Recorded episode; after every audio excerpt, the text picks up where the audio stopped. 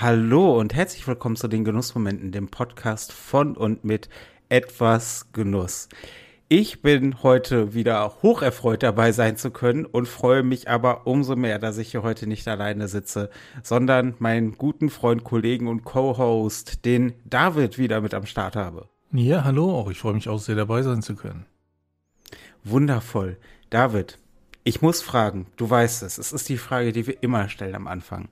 Was genießt du denn gerade?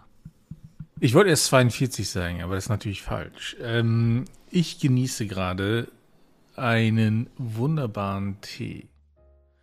Und zwar habe ich mir mal wieder den China Bancha Tee von Your Golden Time gegönnt. Ähm, der ein oder andere regelmäßige Zuhörer wird es wissen.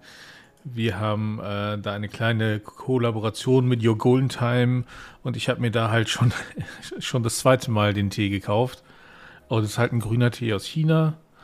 Und ähm, ist einfach immer wieder ein Genuss. Und jetzt ist es, also wir haben jetzt gerade, ne, wir nehmen abends auf. Und das Angenehme ist halt, wir haben diese heißen Temperaturen nicht mehr. Und dann kannst du so einen Tee so wunderbar trinken.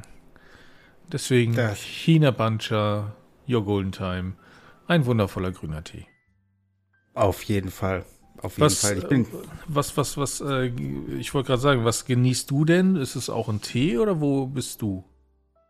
Ich äh, bin ähm, tatsächlich nicht beim Tee. Ich habe heute auch schon zweimal tatsächlich äh, Tee getrunken von auch von Your Golden Time, den Cream Scotch, toller Tee, aber das ist ein anderes yeah. Thema. Ich bin ähm, heute überraschenderweise bei einem Whisky. Wer hätte es gedacht?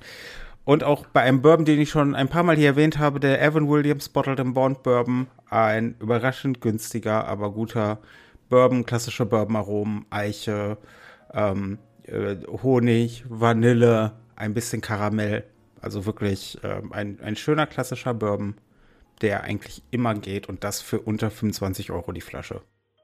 Nicht schlecht, nicht schlecht. Hm. Also ja. da habe ich echt nicht daneben gegriffen. Was uns eben auch schon zu unserem heutigen Thema bringen wird. Wir alle lieben ja unsere Genussmomente und das ist ja auch Thema dieses Podcasts, Genussmomente zu erleben, zu genießen, sie vorzubereiten. Aber bei aller Vorbereitung und Vorsorge, wenn man so möchte, kann es durchaus ja immer noch mal passieren, dass einfach was daneben läuft.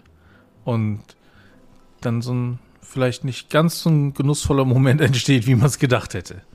Und darüber wollen wir heute reden. Ja, das ist, das ist richtig. Es kommt leider immer mal wieder vor, ähm, sorgt aber auch dafür, dass man manchmal einfach auch eine Anekdote zu erzählen hat. Also nur schlecht ist es ja auch nicht, auch wenn es natürlich dann manchmal schon echt frustrierend ist. Hast du denn gerade so einen Moment im Kopf, wo du sagst, ach, da habe ich mich drauf gefreut, da habe ich, da hatte ich Lust und irgendwas ja. ist dazwischen gekommen, irgendwas ist in die Hose gegangen. Absolut. Und zwar habe ich ähm, mal wieder selber Kimchi gemacht, also nicht jetzt kürzlich, sondern schon ein bisschen länger her. Ich hatte selber Kimchi gemacht und zwar habe ich gleich ähm, zwei Kilo Kimchi vorbereitet. Ich dachte, mega, hast du richtig was von. Und es fermentiert so ein bisschen vor sich hin und so und alles ist gut.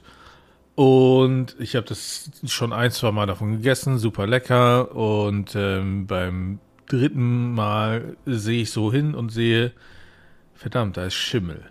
Mm. Und dann hatte ich halt eine Verunreinigung drin, die angefangen hat eben zu schimmeln und damit war immer noch der Gutteil von zwei Kilogramm frisches, leckeres, selbstgemachtes Kimchi einfach.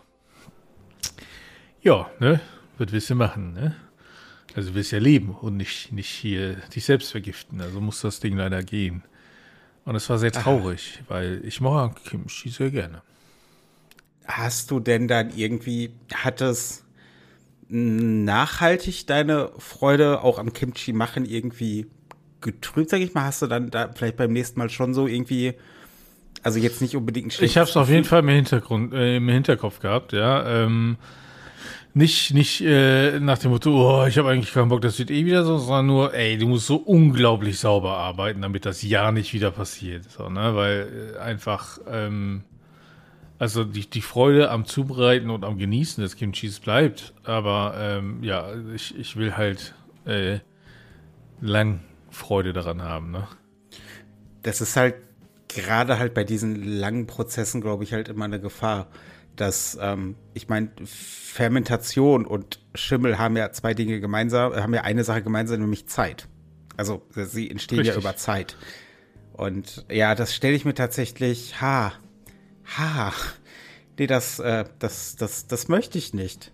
Also, nein. Genau. Ach Gott, ey. Ach Gott, ach Gott.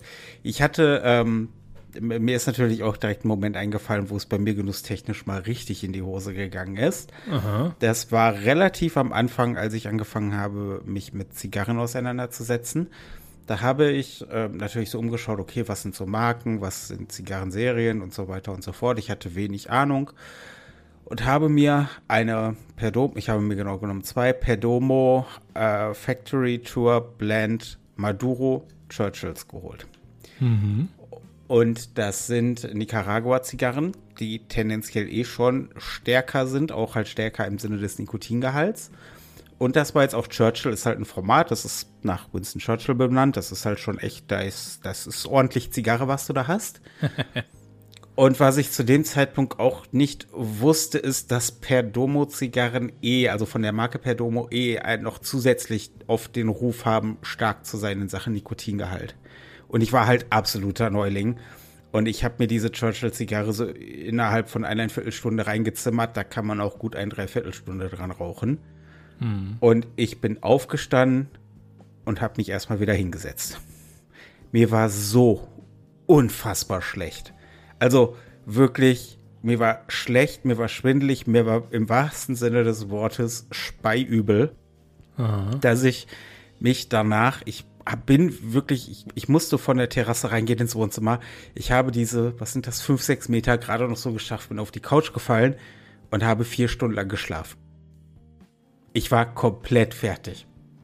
Und seitdem, ich habe die zweite noch im Humidor liegen. Die habe ich da jetzt seit zwei Jahren drin liegen. Und die, die, die, die bleibt da auch noch, weil Gott sei Dank Nikotin baut sich ja auch über Zeit ab, auch in Zigarren. Deswegen werden viele Zigarren halt auch noch geaged nachträglich. Aber ich, äh, ich habe, nee. Also, nee. Wow. Das war echt nichts. Also da hatte ich echt auch, habe ich im Moment lang daran gezweifelt, ob das mit Zigarren was äh, für mich ist. Hm. Das kann ich sehr gut nachvollziehen. Dass äh, man vielleicht am Anfang dann eben ein bisschen so overwhelmed ist, sage ich mal, ne? Ja, overwhelmed und weil du halt noch nicht wirklich einordnen kannst, was du dir da kaufst. Ja, ja. Ich meine, das ist halt im Prinzip so, als würdest du in äh, in ein, ein weiß ich nicht, zu einem Spezialitätenröster gehen und würdest dir einfach irgendeinen Kaffee kaufen und erwischt dann zufällig gerade eine Espresso-Röstung, Schrägstrich Mischung. Vielleicht auch noch mit schön viel äh, extra Robusto dunkel. drin. Ja, extra dunkel, schön viel Robusto drin, weißt du, mal einfach richtig Vollgas und bist halt einfach Koffein nicht gewöhnt und trinkst dann, machst dir davon einen Espresso und bist halt vier Tage wach. Mhm also das war so im Prinzip das Äquivalent, einfach weil du es nicht besser wusstest und dir vielleicht gedacht hast, ach, das klingt aber hier, weiß ich nicht, keine Ahnung, kolumbianisch, äh, kolumbianischer Kaffee habe ich schon mal gehört, kaufe ich mal. Wie bei mir, Perdomo, ach, habe ich schon mal gehört, soll ganz gut sein, kaufe ich. Ja. ja. Nee. Nee, das war, das war echt nichts. Ach ja. Ah, ja. Hast du denn noch eine, eine, eine Geschichte am ja, Start? Ja. Oh, ja. Leid geplagt äh, ist er. Und zwar ähm, ist es äh, vietnamesisch marinierter Schweinebauch, ja, der im Ofen zubereitet wird, wo man so eine schöne Kruste oben hast und dann wird das in kleine Stückchen geschnitten. Das ist zwar mit Reis einfach und Salat. Super lecker. Aber um diese Kruste hinzukriegen, das ist durchaus eine Challenge. Und meine Großmutter, meine vietnamesische Großmutter hat gesagt, ja, du machst das so, du machst erst ein bisschen Essig drauf und danach schön Natron, ne? Backnatron. Mhm. Ja, es ist halt blöd, wenn dann doch etwas zu viel Essig noch an der Kruste ist und du dann, ne, und dann äh, nicht genug Natron quasi das Ganze neutralisiert hat und alles. Und du das Ganze zubereitest. Die Kruste ist einigermaßen krustig geworden, zugegeben, aber du beißt halt rein und es ist halt sauer. Ah. Das war sehr ah. unangenehm. Also es war, die Kruste war sauer. Das Fleisch ging zum Glück noch, ne, aber die Kruste war echt so richtig schön essigsauer, ne, und das, worauf du dich also am meisten gefreut hast, ist dann leider nicht so geworden, wie du es wolltest. Ha, das ist ja auch ähm, gerade bei, ähm, das ist ja, glaube ich, auch so ein bisschen so ein Evolutionsding, weil gerade auch bei Fleisch Säure ein Indikator für ist schlecht geworden sein yep. kann. Deswegen, ich meine, auch wenn du jetzt zum Beispiel an so einen Sauerbraten denkst, das Fleisch selber ist ja wenig sauer geworden. Da geht es ja dann eher, ne, dass aus, ne, dass da Garprozesse stattgefunden haben, andere Aromen übertragen wurden und dass dann die Soße am Ende sauer ist, das ist was anderes. Aber das, ich stelle mir gerade diese Vorstellung, in ein saures Stück Fleisch zu beißen, löst bei mir Unbehagen aus. Mhm. Das, ja. Ich, ja, das klingt auf jeden Fall. Nee. also, das, äh, das, nee. Genau. Gott, ey. Das, genau. Das, Angenehm war das nicht. Nee, das, äh, das glaube ich dir. Ja. Hast du denn noch sowas? Ja, ich habe eine, eine Fail-Geschichte. Hat auch wieder mit Zigarren zu tun. Fail, ja, ich, nicht Fell. Ja, na, Fail, also eine okay. Versagensgeschichte, eine Fehlergeschichte. Ähm, ich bin zum Zigarre-Rauchen gekommen. Ich habe die Geschichte schon mal erzählt, aber ich erzähle sie gerne nochmal. Ich bin zum Zigarre-Rauchen gekommen, dadurch, dass ein ehemaliger Chef von mir äh, mir seine Zigarren geschenkt hat, weil er aufgehört hat, Zigarre zu rauchen, da kein Interesse mehr hatte und meinte, hier, kannst du haben, wenn du willst. Ich fand den Gedanken ganz lustig. Zigarre rauchen, so, hu, mach's mal auf dicke Hose, ne? Ich liebe es, wenn ein Plan funktioniert. Genau, ne, man, man denkt ja an die ganzen Größen, man denkt an Hannibal Smith und man denkt vielleicht noch an Arnold Schwarzenegger und Winston Churchill und denkt sich, ja, ja, komm, so, weißt du, für einen Gag. Und habe dann angefangen, diese Zigarren zu rauchen und habe halt drauf geguckt und dachte, Kuhiba, okay, ja, hast du mal gehört, ist glaube ich Kuba. Das, pff, ja. und der hat mir so 20, 25 Stück davon geschenkt und ich habe die so weggeraucht, weggeraucht, weggeraucht. Und bei der letzten habe ich mir gedacht, komm, guck's mal, was du da hast. Cohiba Esplendidos. 40 Euro das Stück. Ja. Und ich habe über 20 davon einfach aus Jux und Dollerei äh, so innerhalb von drei Wochen vernichtet. Nun. Und da saß ich auch da und dachte, warum? Warum hast du mich so gemacht, Gott? Warum bin ich so? Und diese letzte Cohiba Esplendidos hebe ich nun seit zweieinhalb Jahren auf und hege sie wie den Heiligen Gral persönlich, weil ich mich nicht mehr traue, sie zu rauchen. Weil das die, muss man dazu sagen, jetzt sind auch kubanische Zigarren dieses Jahr massiv im Preis gestiegen, teilweise mit Preisverdreifachung, Vervierfachung. Äh, und das ist schon echt hart.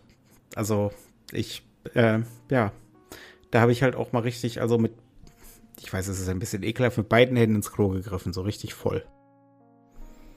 Ja, aber es war ja eher auch wieder Unwissenheit und ich meine, hast du, hast du es denn in dem Moment genossen oder nicht? Ich, ich, ja, schon. Ähm, und ich habe es so gut genossen, wie ich es konnte. Wenn ich jetzt aber auch daran denke, wie sich jetzt zum Beispiel innerhalb dieser zweieinhalb Jahre meine, ähm, mein, mein, meine Aromenwahrnehmung verändert und erweitert hat, fände ich es jetzt halt viel spannender, die nochmal so einfach rauchen zu können. Mhm. Ne, weil ich glaube, dass ich sie halt viel besser erfahren und erleben kann und noch mal viel besser wertschätzen kann. Ja, ich hatte in dem Moment Spaß und alles ist gut, aber es ist halt so ein Fail, wo mir einfach hinterher das Herz blutet, weißt du? Mm, das ist, mm. ja, das ist, äh, äh, mein Gott, ich wusste es nicht besser. Was soll ich dir sagen? Ich war jung. Nee, jung bin ich schon lange nicht mehr, aber ja, ich wusste es nicht besser. Wusstest du es denn mal nicht besser? Du, ne, sicher sehr oft, ne? Aber nein, also insgesamt, äh, ja, doch durchaus. Also ich glaube, die Sache mit dem, mit dem ähm, vietnamesischen ähm, Fleisch zum Beispiel, da, da war auch eine Situation, wo ich halt nicht besser wusste, wie man es richtig macht. Also ich habe halt, meine Großmutter hat das so vage erzählt auf Französisch. Ich habe es dann so ne, gedacht, okay, krieg ich hin.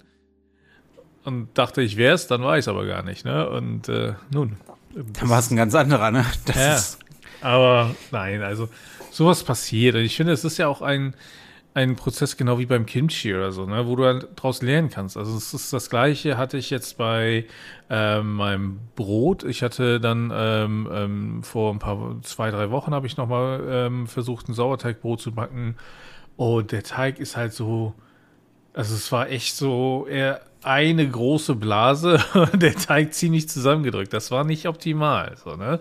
Der Geschmack war schon okay immer noch. Es war ja der gleiche, das gleiche Rezept. Aber irgendwie ist der Teig nicht richtig gegangen. Ich weiß nicht, woran es lag. Und im Nachhinein, als ich es dann nochmal zubereiten wollte und dann das Wasser dazu gehe, ich dachte die ganze Zeit, wieso ist mein Teig eigentlich so feucht? Habe ich gesehen, dass ich einfach im Kopf die ganze Zeit die falsche Menge Wasser abgespeichert hatte. Und zwar 370 Milliliter dachte ich, muss ich dazugeben. Es sind aber nur 350 gewesen. Also ich die ganze Zeit 20 Milliliter Wasser zu viel in den Teig gegeben.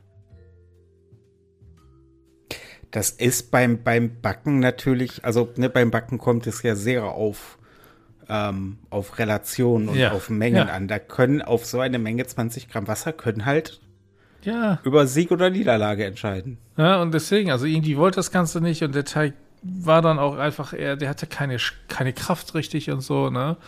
Und nee, das war nichts so, ne? Und dann, ja, und dann habe ich dann irgendwann gesagt, okay, ne, ähm, habe ich dann richtig gemacht und ich habe einfach mal so ein Gramm frische Hefe dazu gegeben. Ne? Also ein Gramm mhm. nur. Nicht, nicht jetzt irgendwie so richtig viel, ne?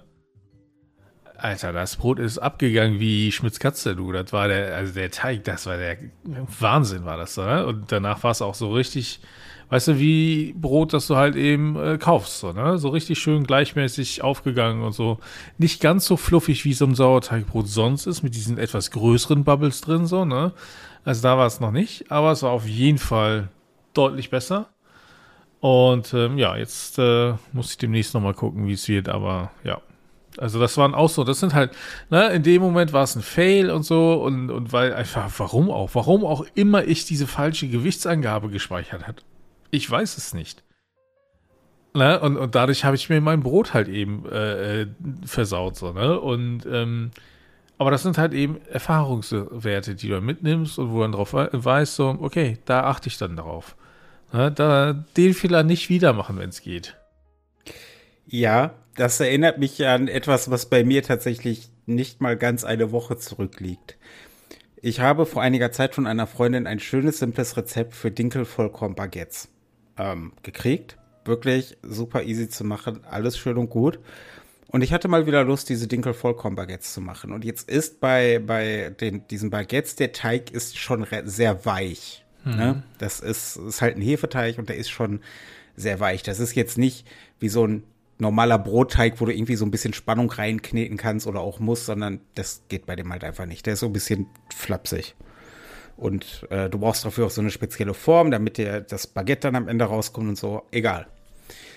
Und auf jeden Fall, ich habe das Rezept halt im Kopf, alles gut und ne, habe halt mein, mein Mehl abgewogen, habe mir einen Messbecher hingestellt mit lauwarmem Wasser und habe die Hefe dazu gegeben, Salz, Zucker, was da alles reinkommt. Ich schütte das Wasser rein und denke mir in dem Moment, Du hast das Wasser vorher nicht abgewogen.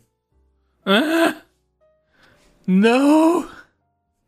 Und dann habe ich dann nach Gefühl Mehl zu, nachgegeben. Also nach dem das, Gefühl Wasser einfach nochmal, ah, jetzt hast du da schon nicht gewogen, dann komm. Ja, dann ich, ich habe diese Baguettes Gott sei Dank schon einige Male gemacht. Ich weiß, wie der Teig ähm, nach, dem, nach dem initialen Vermischen der Zutaten und nach dem initialen Kneten, ich weiß, wie der sich anfühlen muss. Mhm. Das heißt, ich konnte, hatte so grob was, worauf ich hinarbeiten kann.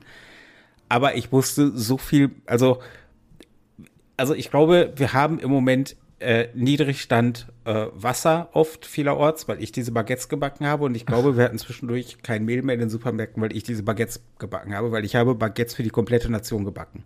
Oh. Normalerweise war das ein Rezept für äh, zwei Baguettes die nicht allzu groß sind. Und ich habe da, ich glaube, es waren insgesamt fünf Baguettes rausgekriegt, die alle gewaltige Oschis waren.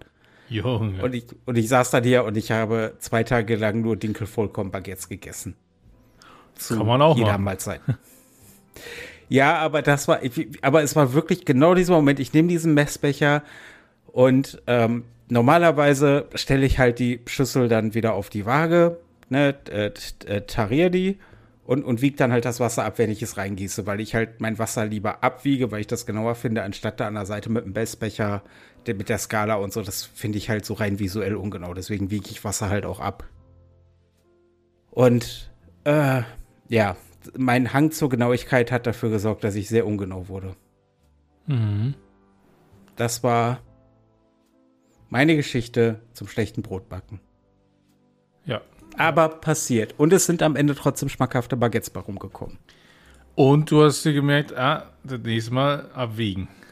Ja, beziehungsweise halt einfach dran zu denken, dass ich ja. wieder abwiege oder vielleicht das Wasser dann schon vorher abwiege. Siehst du, und so werden aus Fails eigentlich nur Erfahrungswerte für die Zukunft. So. Und solange das, das passiert, ist alles gut. Fehler sind ja auch nur Lektionen, die wir noch nicht gelernt haben. Eben. Ja. Was mich jetzt natürlich sehr interessieren würde, ist, was denn unsere geneigten Zuhörer angeht. Wo haben, wo habt ihr schon mal irgendwie genusstechnisch ein bisschen daneben gegriffen? Wo habt ihr euch vertan? Wo habt ihr euch vergriffen? Wo hat etwas irgendwie nicht so funktioniert, wie ihr euch das vorgestellt habt? Schreibt es uns gerne in die Kommentare, entweder auf etwasgenuss.de oder in unsere Facebook-Gruppe. Die Genussfreunde könnt ihr gerne vorbeischauen oder unter äh, YouTube, unter das YouTube-Video zu diesem äh, hier zu diesem Podcast oder was haben wir noch? Instagram, Twitter, Facebook-Seite. Überall. Überall. Äh, schreibt uns gerne einen Kommentar und äh, sagt uns, wo es bei euch mal genusstechnisch nicht hundertprozentig rund lief. Eben. Martin, an dieser Stelle bleibt mir nur zu sagen, vielen Dank für deine Zeit. Vielen Dank fürs Teilen von deinen Fails. Ähm, bisschen, also gerade das mit dem Wasser, ich kann es sehr gut nachvollziehen. Ja, ich, ich hoffe, der eine oder die andere Zuhörerin kann daraus auch ein, ein wenig lernen und ähm, ich freue mich schon aufs nächste Mal. Ich freue mich auf jeden Fall auch aufs nächste Mal und ähm, kann mich einfach nur bedanken, dass du heute wieder dabei warst und würde sagen, wir hören uns in der nächsten Folge der Genussmomente, dem Podcast von und mit etwas Genuss. Bis dahin. Ciao.